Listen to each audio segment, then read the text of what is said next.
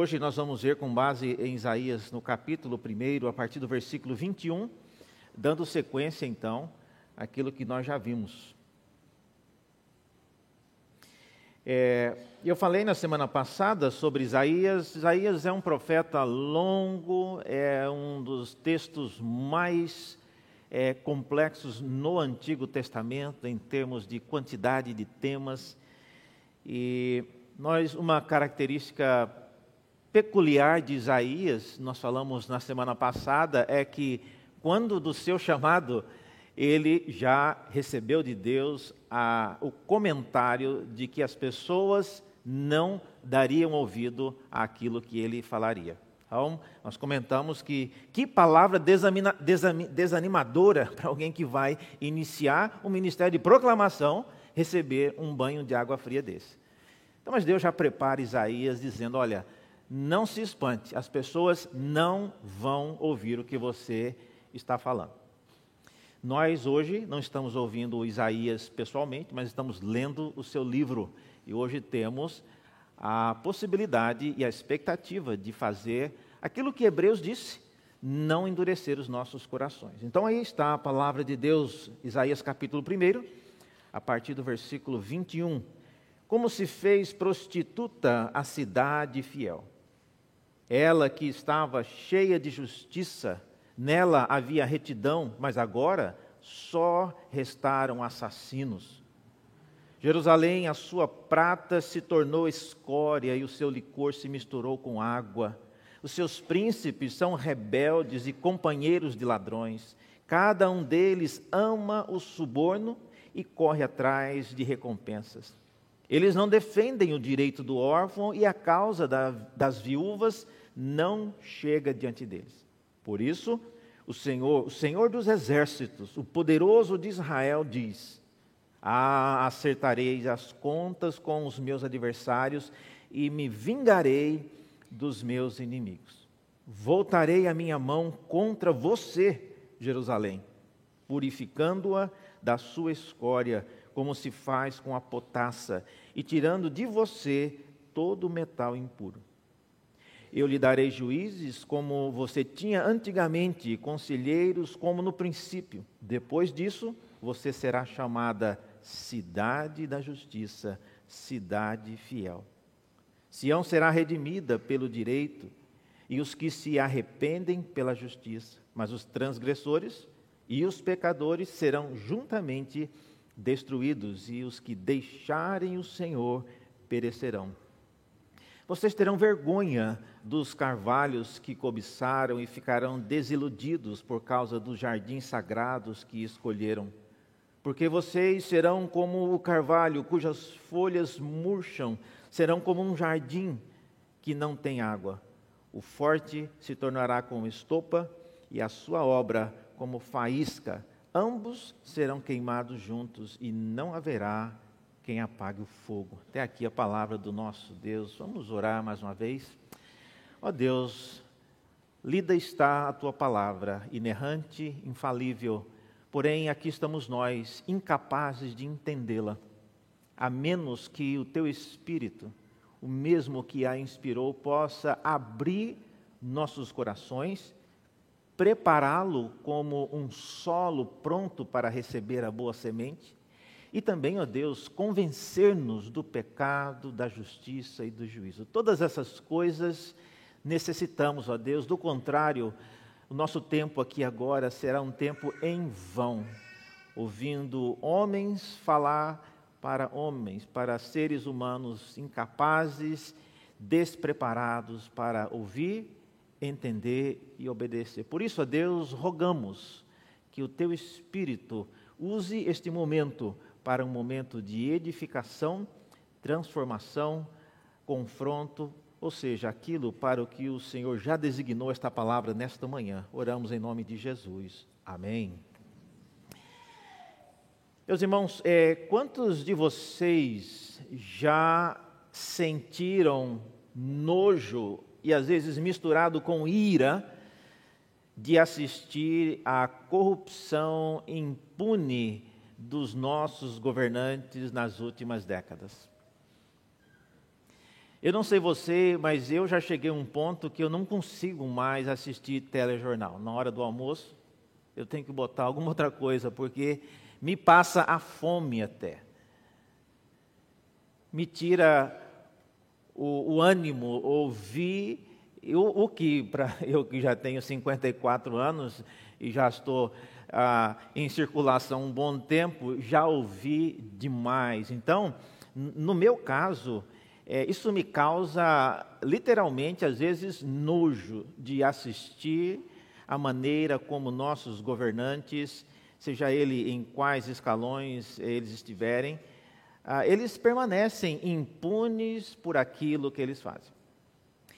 O nojo aumenta quando eu percebo que, além dos governantes, há também a população que aprendeu a se beneficiar e também usar e tirar vantagens dessa corrupção que os nossos governantes já fazem de maneira generalizada.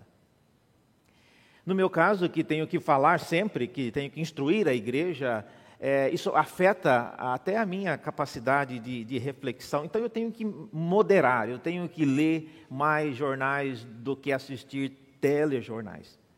Mas um sentimento que talvez vocês e eu temos em comum quando assistimos algumas notícias é o desejo de vingança. Eu não faço o que eu quero, irmãos, mas se eu pudesse, e se eu não tivesse juízo, e se eu não tivesse o Espírito de Deus guardando, guiando a minha vida, eu gostaria que Deus me desse o privilégio de fazer justiça com as próprias mãos. Ou pelo menos que, me, que Deus me incluísse nos canais que iriam ser usados para fazer a justiça prevalecer. Como eu gostaria disso. Mas, como eu disse, eu já estou velho e eu sei que essas coisas não acontecem assim tão rapidamente. Ah, a gente passa os anos e a gente passa e vê que essas coisas continuam. No, o texto que nós lemos parece que lida de maneira semelhante com uma situação, e como eu disse, Isaías era um profeta que não viu a reação da sua palavra, ele, ele não viu o fruto daquilo que ele falou. Ele falou, morreu, sem poder observar o resultado daquilo que ele falou.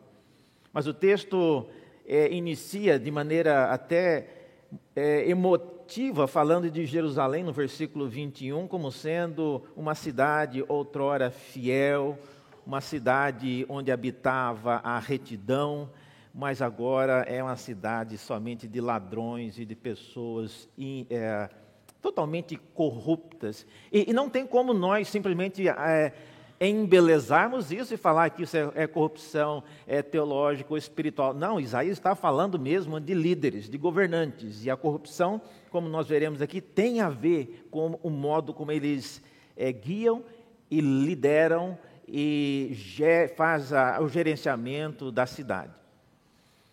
Portanto, diferente de uma pergunta que busca indagar, o versículo 21 é um lamento. Vocês viram aí? começa com a palavra como, mas ele não está perguntando. Esse como, no versículo 21, é um lamento. Como se fez prostituta. Então, é uma constatação. Isso porque, às vezes, nós que já vivemos muito tempo em um contexto, nós não conseguimos mais avaliar a gravidade daquilo que está acontecendo. Então, é preciso que um profeta como Isaías, ele venha e fala, olha, vocês não perceberam isso, mas como vocês se corromperam. E às vezes é importante, irmãos, que alguém de fora venha e fala isso. Ah, quando eu era jovem na igreja é, onde eu cresci, é, eu cresci e tinha um pastor que pastoreou a igreja por 25 anos e praticamente ele, ele, me, ele me casou os meus pais, ele me batizou, ele fez a minha profissão de fé. É, a vida inteira foi esse pastor só na igreja. E aí, já quando eu tinha uns 17 anos, foi, aconteceu a troca de pastores, vieram outros pastores. E veio um pastor novo ele tinha umas práticas diferentes, mas uma das coisas que foi importante com a chegada desse novo pastor foi que é, o, o senso que ele tinha de percepção de algumas coisas que aconteciam na igreja, mas que todos nós já acostumávamos. E uma delas, a igreja onde eu cresci, ela era bem no centro da cidade, e a igreja, na ocasião, início dos anos 80, ah, começando as máquinas de xerox né, nas igrejas. Então, os crentes que passavam tinham que fazer alguma coisa no banco, alguma inscrição, precisava tirar uma cópia do documento, passa na igreja, tira uma cópia, né? E, e aí ele viu aquilo, todo mundo, a igreja é enorme, mil membros, todo mundo tira três, quatro cópias, ele falou, não vai fazer isso mais não. Isso está errado. Né? A, a copiadora da igreja não é para tirar cópia para nenhum documento. Ele criou uma confusão com metade da igreja. Né? O que é que custa tirar uma cópia, reverendo? Ele falou, se fosse só uma, ótimo. Mas se cada um tirar uma, nós temos aqui né, 1.500 cópias todo mês. E ele mostrou então o senso de, a, a, de ter uma, um cuidado, é um senso de você perceber algumas coisas, mas ele que veio de fora começou a perceber algo diferente. Semelhantemente, Isaías é alguém que tem um olhar diferente para a sociedade que já se acostumou com a corrupção. E a pergunta que eu queria então fazer nesta manhã para abrir a nossa reflexão é como Deus, como Deus olha para esse cenário de corrupção impune daqueles que nos governam. O que é que Deus pensa? Como ele olha para isso e avalia o que está acontecendo? Primeira coisa que eu vejo que acontece no modo como Deus olha é que para Deus parece não haver limites para aquilo que o ser humano consegue estragar, arruinar na sociedade onde ele vive.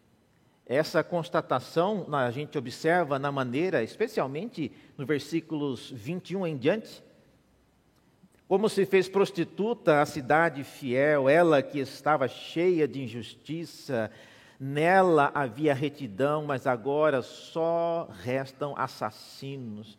É uma constatação inicialmente simples, mas é diferente do que geralmente nós pensamos. O, o ímpeto para estragar aquilo que é correto, irmãos, não vem do contexto e do cenário onde nós moramos.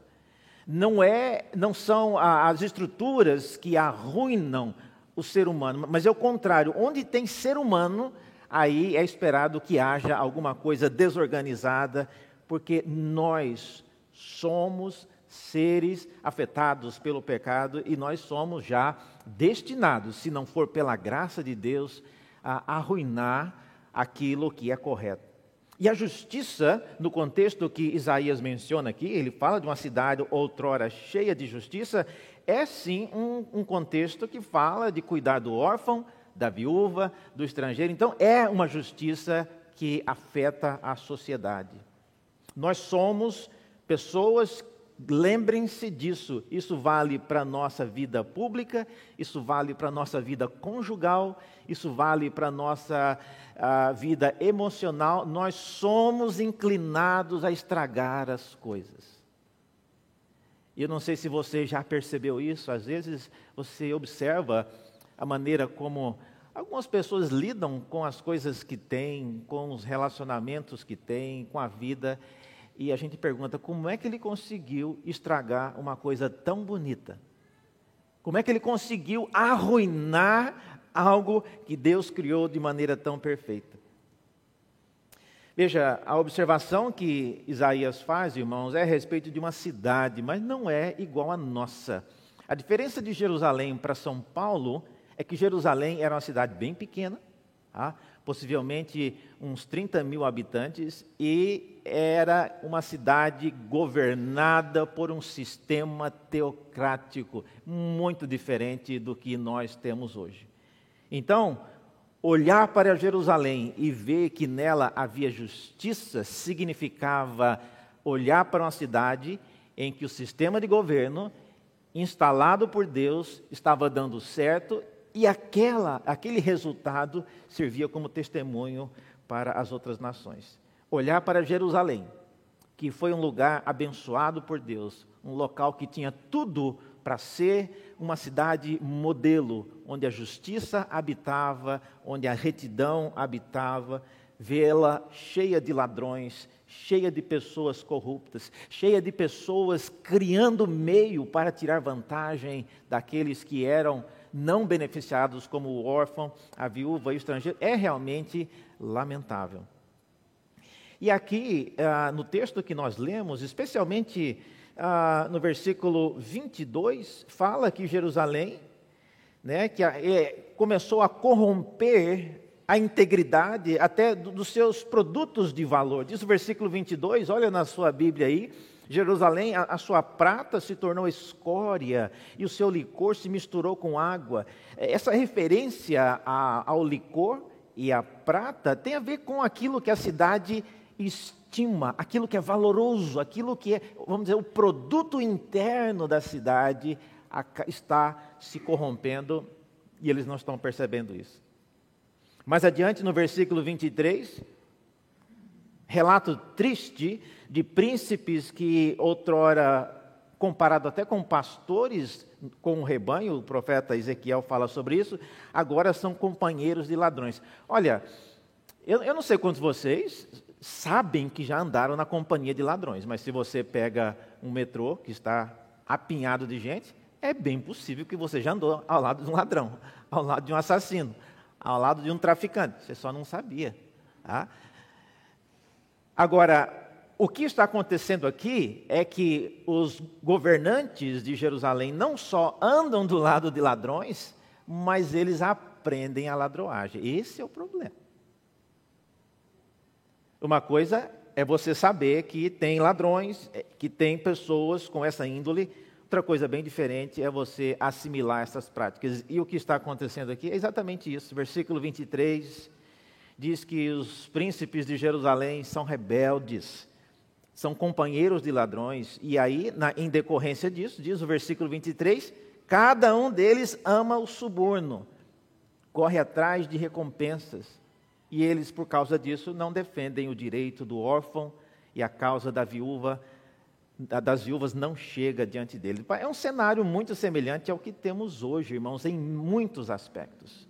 Ah, não é fácil ah, você lidar com a corrupção na administração do país, nem de uma empresa e de igreja algumas vezes, porque muitos líderes representam a expectativa dos liderados.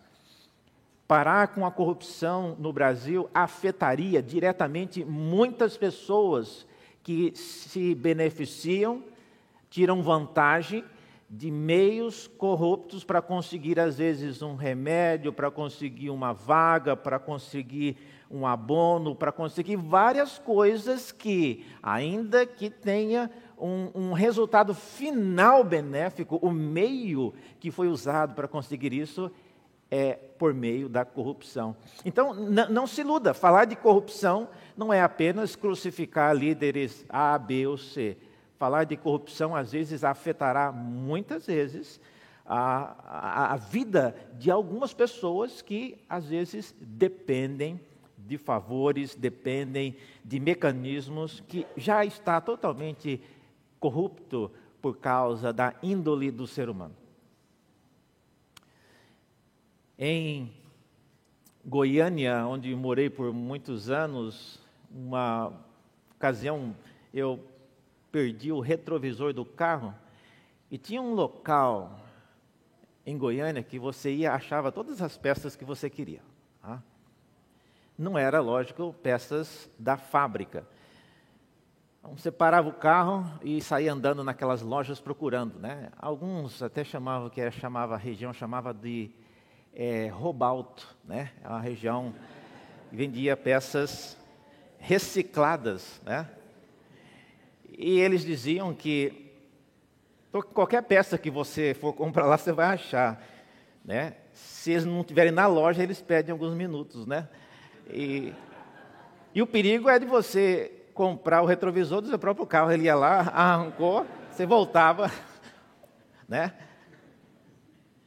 Mas o, o, ser humano, irmãos, ele é capaz de criar muitas coisas para corromper aquilo que é bom, e isso, pasmem, envolve também a maneira como nós lidamos com a igreja, com a nossa comunhão com Deus, com a nossa espiritualidade.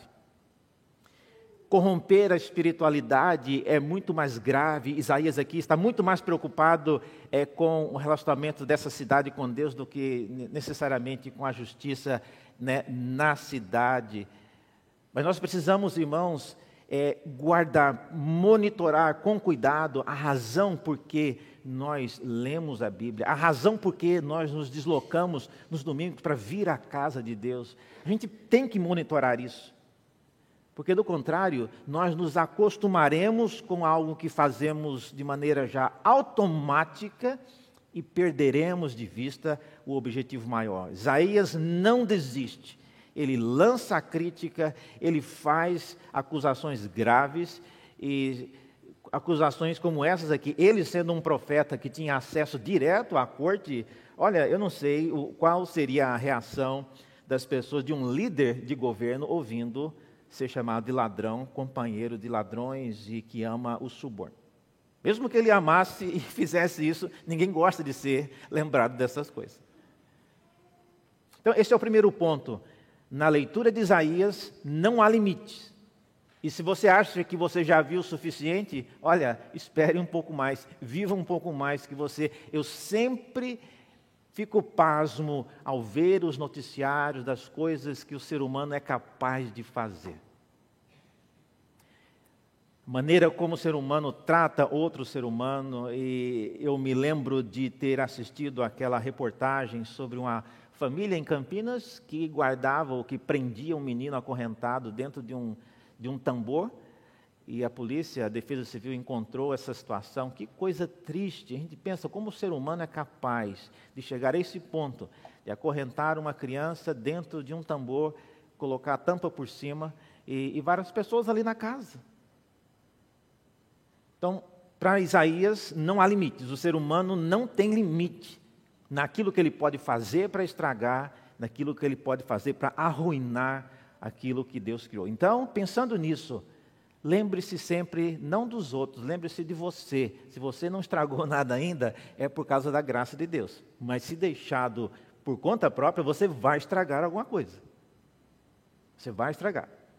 Então, esse é o primeiro ponto. Segundo ponto que uh, da leitura que Deus faz é que eu percebo que Deus deixa claro que não há limites para o que Deus pode fazer para restaurar aquilo que estragamos.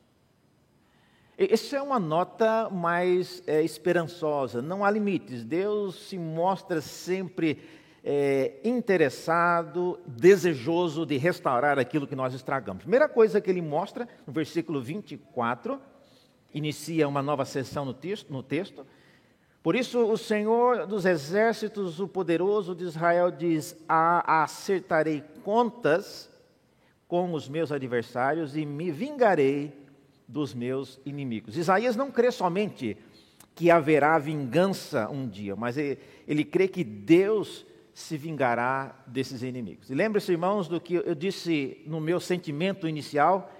Todos nós temos naturalmente uma inclinação de querer vingança e quando você vê injustiça, quando você vê alguém sendo tratado de maneira injusta, sobe no sangue, sobe em você o desejo de vingança. Ou que alguém vingue, ou que, se Deus me desse o privilégio, me dê a chance de fazer isso, porque eu adoraria. Né? Eu adoraria. Veja, é, por que é que Deus às vezes protela isso? Deus toma para si o direito e a prerrogativa de julgar essas pessoas, de, de se vingar delas. Deus não nos dá esse direito, irmão. Você sabe por quê? Porque nós somos parte daqueles que estragam. E se Deus nos desse esse direito de nos vingar daqueles que corrompem, daqueles que fazem todas essas coisas, nós estaríamos certamente ah, de, de maneira parcial, tentando resolver um problema, porque nós somos parte desse problema. Deus mostra-se interessado também, no versículo 25, eu acho curioso isso, não sei se vocês viram. Olha só, na sua Bíblia, Deus não está falando de nações estrangeiras, Deus está falando de Jerusalém. Voltarei a minha mão contra você. contra você, Jerusalém, e purificando-a da sua escória. Então, a palavra de Deus não é somente. Então, eu sempre digo que Deus vai começar a faxina com os de casa. Você levanta um problema e Deus vai começar a faxina com os de casa. E Ele vai tratar de Jerusalém. Às vezes nós é, somos, é, é óbvio, isso é natural, mais observadores naquilo que acontece na vida dos outros.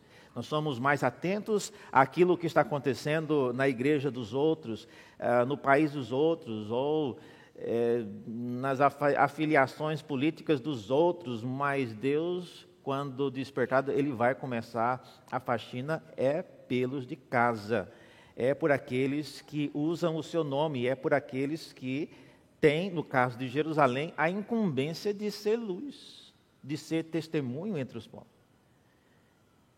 Outra coisa, no versículo 26, Deus usa juízes e conselheiros para restaurar a justiça. Eu acho interessante essa referência, vocês viram aí? Versículo 26: Eu lhes darei juízes, como vocês tinham antigamente, e conselheiros, como no princípio.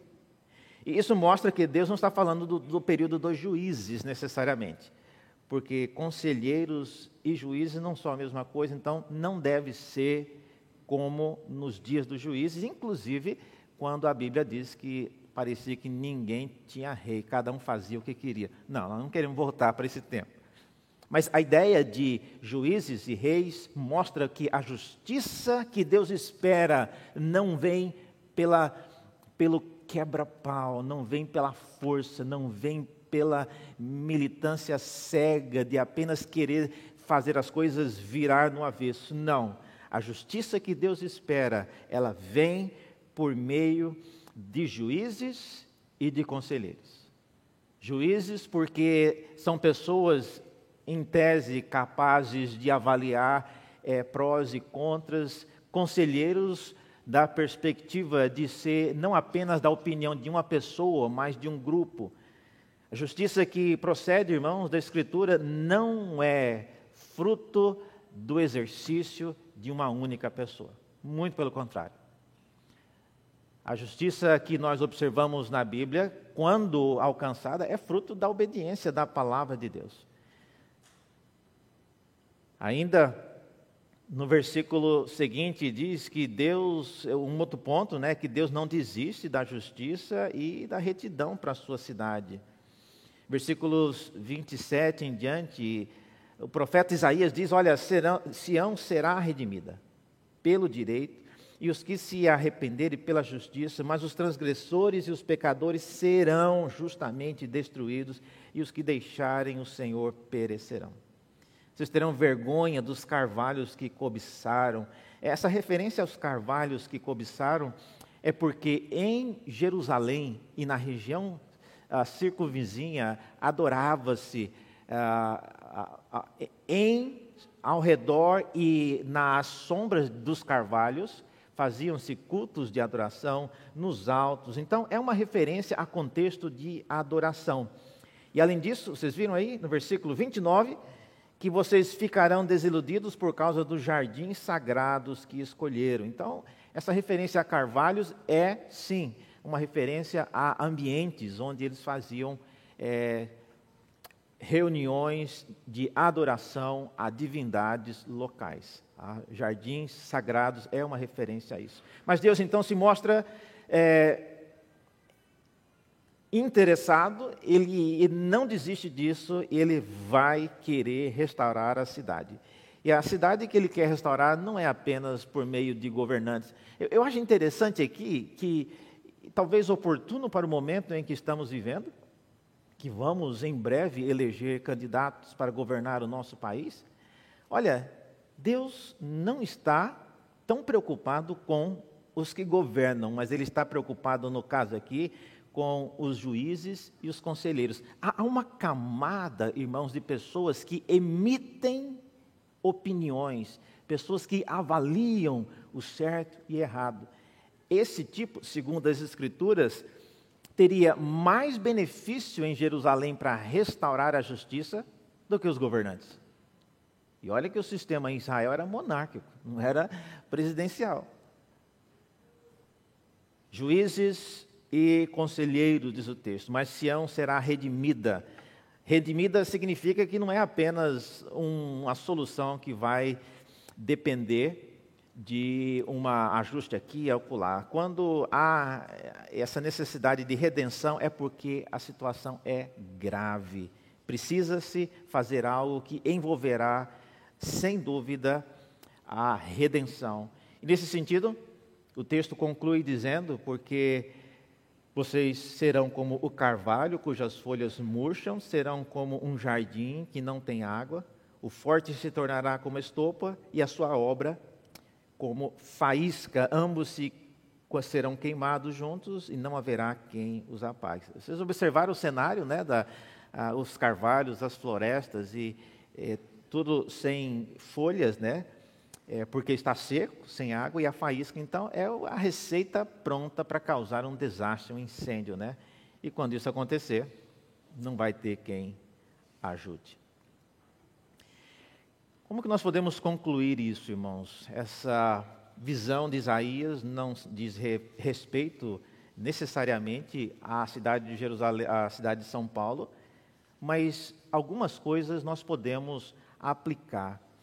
Eu escrevi há, há um tempo uma oração é, isso esteve em, no meu blog por um tempo que eu chamei Oração pela Justiça. Eu fiz algumas, alguns cortes e algumas adaptações aí para torná-la mais amena. E eu queria é, concluir é, essa minha mensagem com essa oração. Ela é uma oração que faz uso da linguagem do profeta Isaías aplicada para a nossa sociedade hoje ela será projetada aí, você pode seguir à medida em que eu leio aqui. Diz assim: Senhor Deus, Criador dos céus e da terra, Deus justo, que ama a justiça e te empenhas em fazer prevalecer o direito, o juízo e a justiça no mundo em que criaste. Nossos líderes e governantes, à semelhança do que disse o profeta Isaías estão sendo acusados de serem rebeldes e companheiros de ladrões. Cada um deles amando o suborno e correndo atrás de recompensas. Ó Senhor, justo juiz de toda a terra, olha para o nosso país, tem misericórdia e faz prevalecer a justiça. Suplicamos-te que traga sobre esses nossos líderes e governantes culpados dessa transgressão a mesma sentença que anunciastes por meio de Isaías, faze-os cair mortos pelos que fizeram. Não deixes que encontrem socorro, a fim de que não preservem a glória que construíram por meio da corrupção. Não afastes a tua ira de sobre eles até que pereçam. Cumpre tua promessa de tomar satisfações aos nossos adversários e de vingar os nossos inimigos. Volta tua mão contra estes homens e purifica o nosso país de tanta corrupção. Restitui-nos juízes, a fim de sermos conhecidos como uma nação de justiça. Ó Senhor, não permitas que os nossos líderes e governantes que praticam tais atos que tu abominas continuem impunes Castiga a sua arrogância como fizestes com o rei da Assíria. Pois ele dizia: Com o poder da minha mão fiz isto, e com a minha sabedoria, porque eu sou inteligente. Removi os limites dos povos e roubei os seus tesouros, e como valente abati os que se assentavam em tronos. Meti a mão nas riquezas do povo, como a um ninho e como se ajuntam os ovos abandonados. Assim eu ajuntei toda a terra, e não houve quem movesse a mão, a asa, ou abrisse a boca, ou piasse. Ó Senhor, a semelhança do que fizestes ao rei da Babilônia, faz com que os nossos líderes corruptos, que debilitam nossa nação, sejam lançados por terra. O rei da Babilônia dizia em seu coração: Eu subirei ao céu, acima das estrelas de Deus exaltarei o meu trono e no monte da assembleia me assentarei. nas extremidades do norte. Subirei acima das mais altas nuvens e serei semelhante ao Altíssimo. Contudo, ao teu tempo tu fizestes com que ele fosse precipitado para o reino dos mortos, no mais profundo do abismo. Os que o viram derrotado contemplaram e disseram: É este o homem que fazia estremecer a terra e tremer os reinos? Que punha o mundo como um deserto e assolava as suas cidades? Que a seus cativos não deixava ir para casa? Todos os reis das nações, sim, todos eles, jazem com honra, cada um no seu túmulo, mas tu és lançado fora da tua sepultura como um renovo bastardo, coberto de mortos transpassados à espada, cujo cadáver desce à cova e é pisado de pedras. A ti, Senhor, pertence a justiça, mas a nós o corar de vergonhas. Pois dentre estes que praticam tais iniquidades temos visto aqueles que se acham e que se chamam pelo teu nome. E que o castigo destes, ó Deus, sejam em dobro. Ó Senhor, a ti pertence a misericórdia e o perdão, pois nos temos rebelado contra ti e não obedecemos a tua voz, para andarmos nas tuas leis que nos destes por meio do intermédio dos teus servos, os profetas. Por isso, a maldição e as imprecações que estão escritas na lei de Moisés, servo de Deus, se derramam sobre nós, porque temos pecado contra ti. Em nome de Jesus. Amém.